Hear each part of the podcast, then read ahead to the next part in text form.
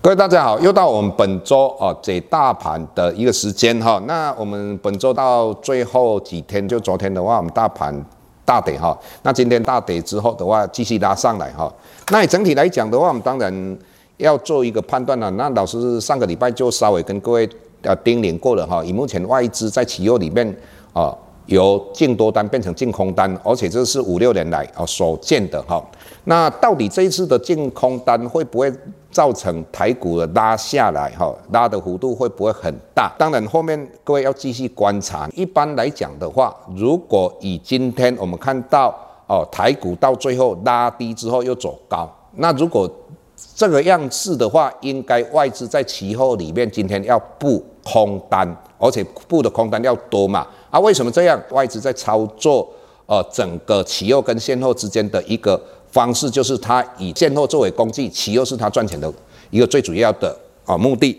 那所以在这种状况之下的话，他往往会在我们的大盘在高点的时候，他就开始布空单。那如果今天啊开盘跌下来之后，继续往上拉的时候点，就代表说他一直在现货里面。啊，维持一个高点，那应该今天它在期货里面应该要布大量的布空单，这样才对哈。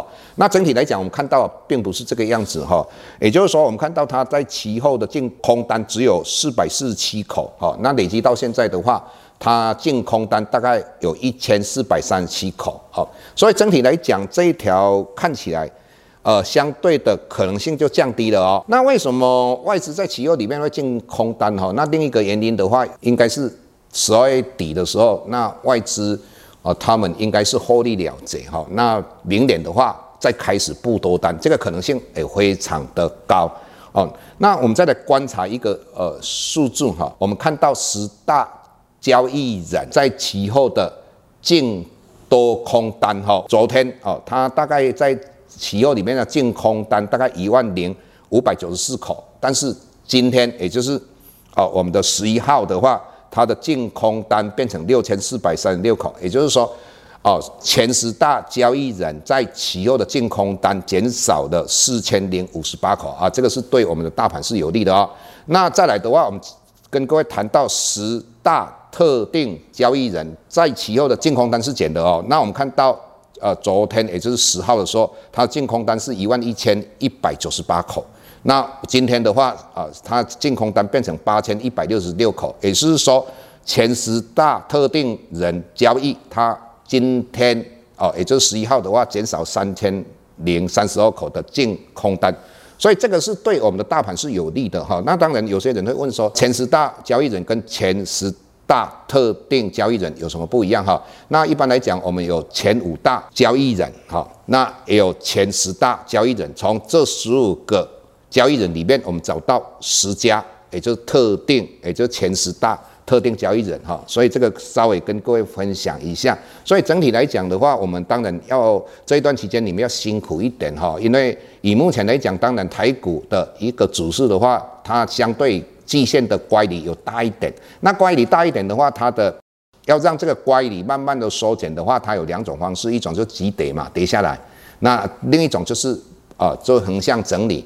那以目前来讲的话，老师当然我们以今天要判断的话很困难，但是我们是希望它做一个横向的一个整理。那横向的整理的话，一个好处就是说，我们把那些比较没有信心的人先把它啊卖出去嘛。所以以目前老师的判断，因为老师现在录影的时间是星期五，大概六点多。那当然，我认为今天的话，我们的融资余额应该是减少的哈。我们看到。最主要今天跌的另一个原因就是我们的护法哈，护法被人家收手哈，也就是跟我们劳退基金这个有关系。那当然一大早有一些呃跟这些相关的，或者是应该有护法有有的持股，应该就会被杀下来。我们看到中兴电应该是这个样子哈，所以整体来讲的话，因因为国内发生这一件事情，所以造成今天的我们的大盘拉下来到，但是到最后还是上来哈。那接下来我们要探讨一个问题，就是说。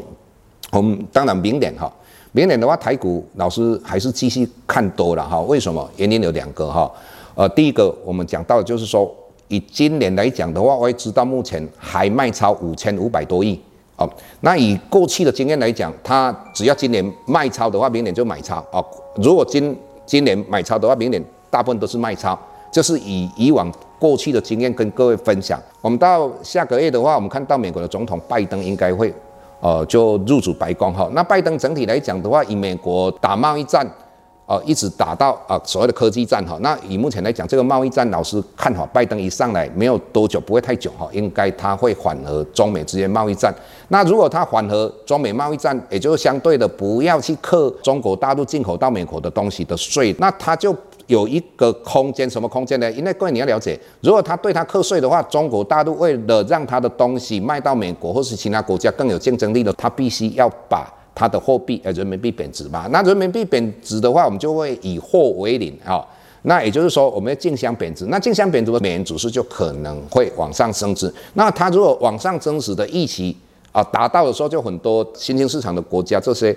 呃，金钱就会跑到美国去哈，所以这一点的话，这个有助于美元指数基本。那是美元指数基本的话，全世界就是发大财嘛哈。那我们今天跟各位大盘分析到这个地方，谢谢。下周台股个股当中，老师精选的十几档个股做重点分析。想要了解老师到底精选哪些个股，欢迎订阅 Plus Play 互惠内容。下周见。